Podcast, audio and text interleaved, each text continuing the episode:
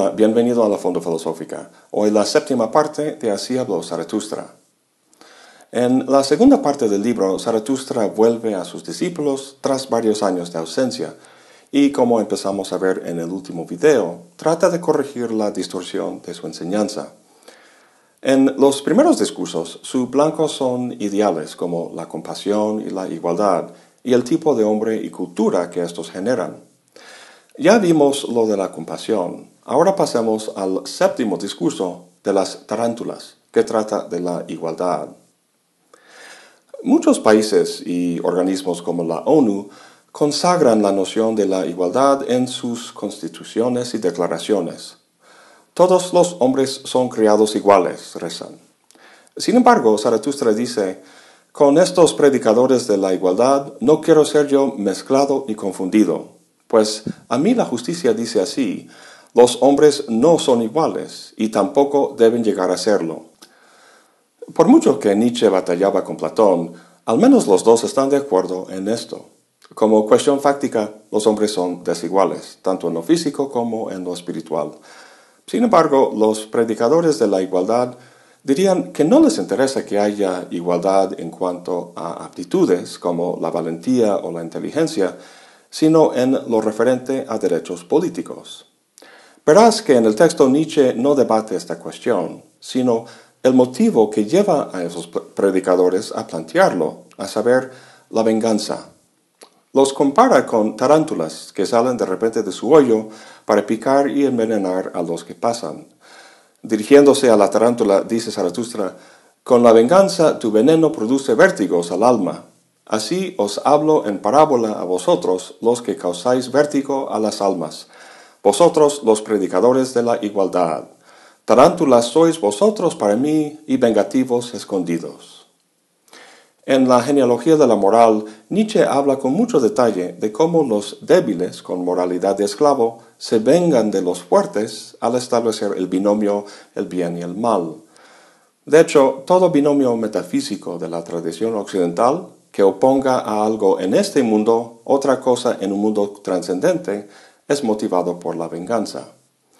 Lo que pasa es que la voluntad creativa del hombre no es infinita en su alcance sino que se encuentra limitada, limitada por el pasado inalterable, por la finitud y más que nada por el propio paso del tiempo que uno no controla.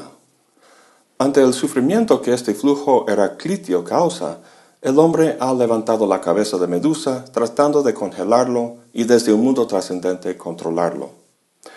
Recuerda que el superhombre se planteó desde un inicio como el espíritu de la tierra, de esta tierra, por lo que tenemos la necesidad del ocaso de todo binomio o doctrina transmundano, e incluso más que eso, la superación del motivo que lleva a tales planteamientos, la venganza.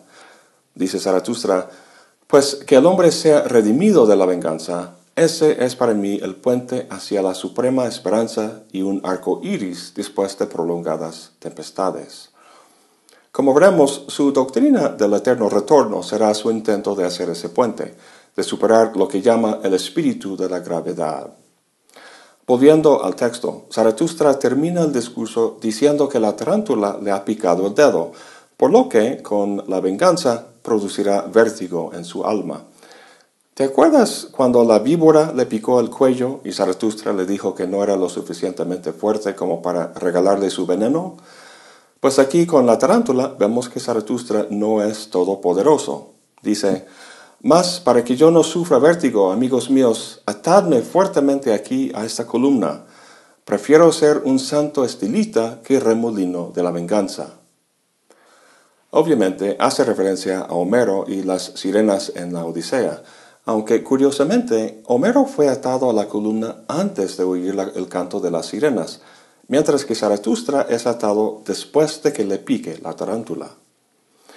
Cuando Heidegger dice que Nietzsche es el último gran metafísico, el punto de su crítica cae justamente sobre esta cuestión de la venganza. Él estima que a fin de cuentas Nietzsche no lo supera, que sus doctrinas de la voluntad de poder y del eterno retorno brotan de cierto espíritu de venganza.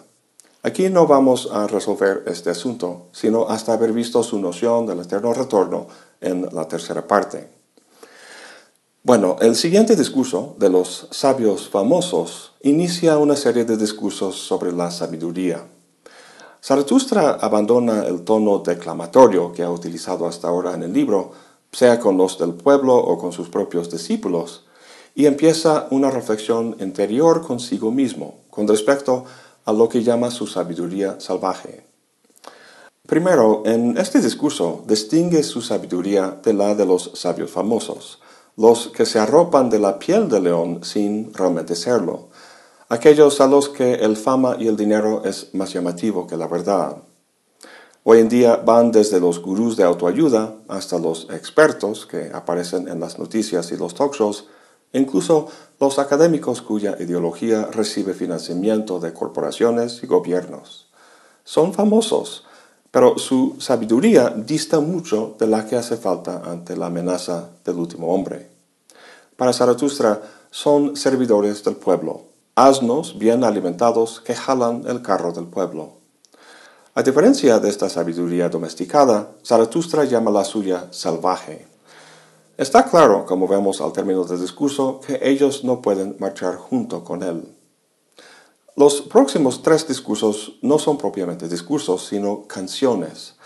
La primera, la canción de la noche, es realmente una lamentación. Expresa la soledad y la carga que siente Zaratustra. Zaratustra es como el sol que regala su luz, pero quisiera ser como la noche que la recibe. De hecho, su deseo se va a cumplir porque le quedan cosas por aprender, luz por recibir. Por ejemplo, cómo ser un buen amante, tema del siguiente discurso, la canción del baile. Este es un discurso bastante complejo, compuesto de tres escenas. En la primera, Zaratustra, acompañado de sus discípulos, anda en un bosque cuando se topa con varias muchachas bailando en un prado verde. Ellas reconocen a Zaratustra y paran el baile, y sin embargo les suplica que sigan bailando y que les acompañe su dios favorito, Cúpido. Si te acuerdas del discurso en la primera parte, donde Zaratustra habla de la mujer, pues ahí iba en camino a ella. Aquí en este discurso ya ha llegado y el acto se lleva a cabo. En casi cualquier película de Hollywood, una escena de sexo sirve para excitar al público. Aquí en el texto de Nietzsche el sexo es alegórico, sirve para connotar una relación íntima y hasta dionisiaca con la vida, que es el tema de la segunda parte del discurso. ¿Tú conoces alguna obra filosófica de la tradición que haya tratado la consumación sexual en el orgasmo?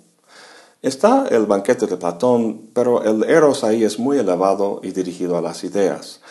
No, el orgasmo queda fuera de consideración porque en el sexo lo que rige no es la razón, sino lo corporal y lo sensual. Pero eso es justo lo que Nietzsche quiere evocar aquí. En la consumación sexual, esa pequeña razón se pierde y uno se siente íntimamente conectado, de hecho, unido con la vida. Bueno, la segunda parte de la canción comienza con un diálogo entre Zaratustra y la vida, que es personificada como una mujer. Dice Zaratustra, en tus ojos he mirado hace poco, oh vida, y en lo insondable me pareció hundirme, pero tú me sacaste fuera con un anzuelo de oro. Burlonamente te reíste cuando te llamé insondable. La vida responde, ese es el lenguaje de todos los peces. Lo que ellos no pueden sondar es insondable. Cuando están en su medio, los peces no se hunden, sino que nadan. Los peces no piensan en el agua, sino que simplemente lo habitan.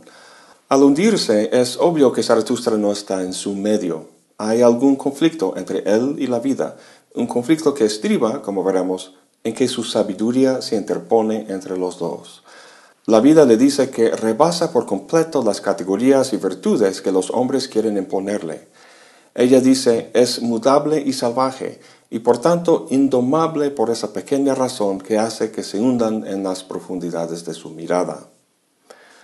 Zaratustra luego pasa a hablar a solas con su sabiduría salvaje, que también personificada como una mujer, le dice encolerizada, tú quieres, tú deseas, tú amas, solo por eso alabas tú la vida. Zaratustra ama a dos mujeres y aparentemente una de ellas está celosa. ¿Se trata de escoger entre ellas? Creo que convendría ver el dilema aquí en términos de las dos categorías del nacimiento de la tragedia, lo dionisiaco y lo apolíneo. La vida es lo dionisiaco, es la totalidad que en el contexto del pensamiento maduro de Nietzsche es la voluntad de poder. Ella no puede ser reducida o sometida a alguna estructura. Ninguna ley la puede captar o regular. La sabiduría de Zaratustra es como lo apolíneo, en tanto que sea no la vida misma en su totalidad, sino una comprensión de ella. La sabiduría filosófica de la tradición ha sido un mal amante de la vida, porque ha intentado canalizar el flujo de su devenir en moldes del ser. Como sabemos, en el texto del nacimiento, Nietzsche une lo dionisiaco y lo apolíneo en el fenómeno de lo trágico.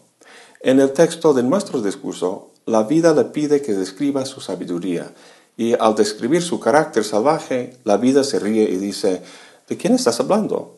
sin duda de mí.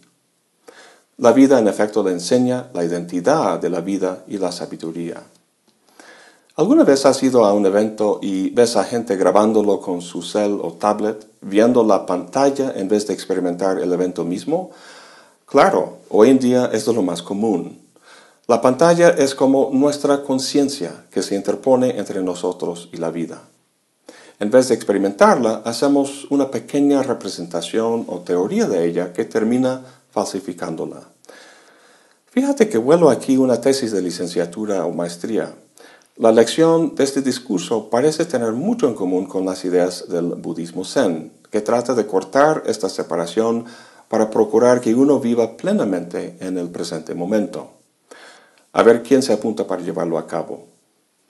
Bueno, Llega el atardecer, las muchachas se van y Zaratustra se siente triste que todo se haya acabado. Pero así son los ritmos de la vida. Para que el día se renueve, tiene que llegar la noche. En la última canción, sobre los sepulcros, lamenta que los sueños que ha tenido no se han hecho realidad, pero aún no están sepultados. Su voluntad es fuerte y llegará un nuevo día. En Más allá del bien y del mal, Nietzsche distingue entre dos tipos de filósofos, los que son meramente obreros y los que son legisladores. Si vemos un sistema filosófico como un edificio, los obreros son los que van rematando sus detalles, colocando un ladrillo aquí y allá, pintando, etc. El legislador es quien diseña el edificio en primer lugar, el arquitecto. La gran mayoría de los filósofos académicos hoy en día no son más que obreros algunos de los cuales se destacan y llegan a ser los sabios famosos. Como vimos, Zaratustra no se identifica con estos, sino con los legisladores, los más sabios. A ellos se dirige en el próximo discurso, de la superación de sí mismo. Los grandes sabios de la tradición han entendido su quehacer como una búsqueda por la verdad, esta voluntad de verdad, les dice Zaratustra, es en realidad una voluntad de poder. En el discurso sobre los despreciadores del cuerpo que vimos en la primera parte, lo que Zaratustra dice anticipa de forma muy clara la voluntad de poder y por eso lo tratamos un poco ahí.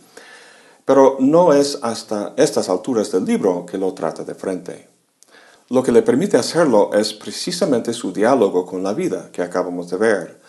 Lo que vimos es que el mundo, la vida, es mudable y salvaje. Su ser es devenir, o en las palabras de, Zaratustra, voluntad de poder. Esta ontología del devenir plantea que no hay nada que es en sí mismo lo que es, sino que todo es producto o resultado de una relación de fuerzas que trata de dominar la una sobre la otra. El átomo, por ejemplo, es producto de las relaciones energéticas de electrones, protones y neutrones. Una dinámica que se repite a niveles superiores como el molecular, el físico, el biológico, el psicológico y el sociocultural, etc. Las cosas que hay en la ontología nietzscheana se distinguen no por ser diferentes tipos o clases de cosas, sino por el grado de poder que manifiestan. Tomemos como ejemplo mi perro y mi computadora. Aristóteles diría que son diferentes clases de cosas. Para Nietzsche, los dos son productos de la constelación de fuerzas de poder que los constituyen.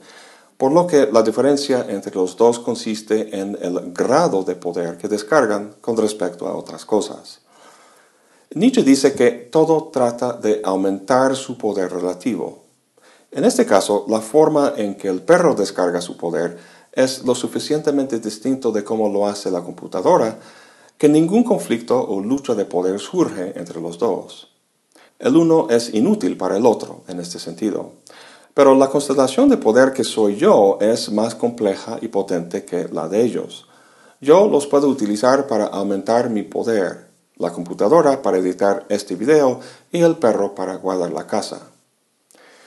Entonces, dado que lo que algo es es una función de sus relaciones con otras constelaciones de poder y que estas relaciones están constantemente cambiando, no tiene sentido preguntar qué es algo en sí mismo, sino preguntar qué es para mí. Esto, en pocas palabras, es el punto de partida de su perspectivismo y es la razón por la que dice que no hay hechos, sino solo interpretaciones. Con todo esto podemos leer con más provecho el discurso sobre la superación de sí mismo. Dice Zaratustra, queréis hacer pensable todo lo que existe, debe amoldarse y plegarse a vosotros. Así lo quiere vuestra voluntad. Debe volverse liso y someterse al espíritu como su espejo y su imagen reflejada. El ser es un río de devenir. Dado que no cuenta con alguna esencia o estructura formal, es en todo momento una evaluación, una interpretación. Hace poco describíamos los legisladores como los que rigen un edificio. Cambiando la metáfora al del río, son los que echan una barca a flotar sobre el río. Dice Zaratustra, vuestra voluntad y vuestros valores los habéis colocado sobre el río del devenir.